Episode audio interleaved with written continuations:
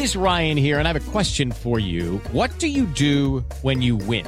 Like, are you a fist pumper? A woohooer, a hand clapper, a high fiver. I kind of like the high five, but if you want to hone in on those winning moves, check out Chumba Casino. At ChumbaCasino.com, choose from hundreds of social casino style games for your chance to redeem serious cash prizes. There are new game releases weekly, plus free daily bonuses. So don't wait. Start having the most fun ever at ChumbaCasino.com. No purchase necessary. BGW. Void were prohibited by law. See terms and conditions. 18 plus. Yo soy Alejandro Villalbazo en el Twitter, arroba mm, Villalbazo13. Es miércoles 13 de julio, Iñaki Manero. ¿Cómo te va, Iñaki? ¿Cómo estás, Alex Villalbazo, Alex Cervantes? A todos los amigos de la República Mexicana, muchas gracias por seguir en Panorama. Continúa el aumento de casos y de lamentables muertes por COVID en México. Lo tiene Moni Barrera. México suma ya 6.301.645 casos confirmados de COVID debido a la notificación en las últimas 24 horas de 36.334 nuevos contagios y 92 muertes para un total de 326.189 fallecimientos. La Secretaría de Salud informó que en la semana epidemiológica 27, que abarca del 3 al 9 de julio, se registró un promedio diario de 18.313 contagios y 12 defunciones por COVID-19. En 88.9 Noticias, Mónica Barrera.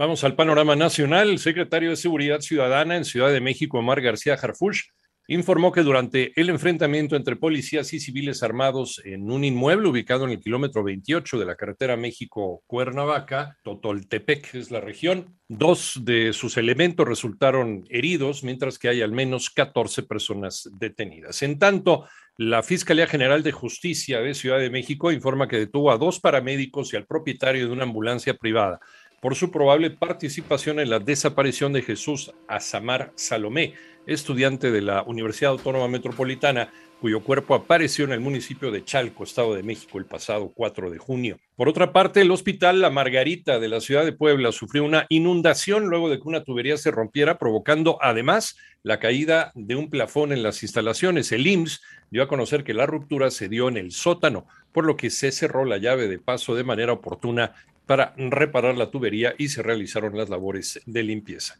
Y luego de que Moody's bajara la calificación del gobierno federal y de Pemex, ayer dio a conocer que también bajó la de la Comisión Federal de Electricidad de BAA2 a BAA1. Sin embargo, modificó su perspectiva de negativa a estable. Invertir 1.500 millones de dólares en infraestructura y seguridad fronteriza, lo que resta del sexenio, es uno de los acuerdos a los que llegó el presidente de México con el presidente de los Estados Unidos, Joe Biden, durante esta reunión que tuvieron el día de ayer. Además, el mandatario mexicano aprovechó para revelar uno de sus sueños acerca de la transformación. Toño Morales. Tengo un sueño, aseguró el presidente de México cuando se encontraba a los pies del monumento a Martin Luther King. Sí se puede llevar a cabo una transformación para vivir mejor, para que haya justicia, para que no haya discriminación ni racismo. Si se puede, de manera una sociedad mejor. El mandatario mexicano acudió a rendir homenaje a los monumentos de Martin Luther King y Franklin Delano Roosevelt tras su visita a la Casa Blanca y frente a unas 20 personas aseguró que no todo en la relación bilateral, es decir, México-Estados Unidos, ha sido malo. Para 88.9 Noticias, José Antonio Morales Díaz. Vamos al panorama internacional. Una nueva ola de indignación se apoderó de Uvalde, Texas, luego de que se dieron a conocer las imágenes de cámaras de seguridad de la escuela primaria Rob, que captaron a policías reunidos en el pasillo, quienes esperaron por más de una hora antes de ingresar y ponerle fin a la matanza del pasado 24 de mayo.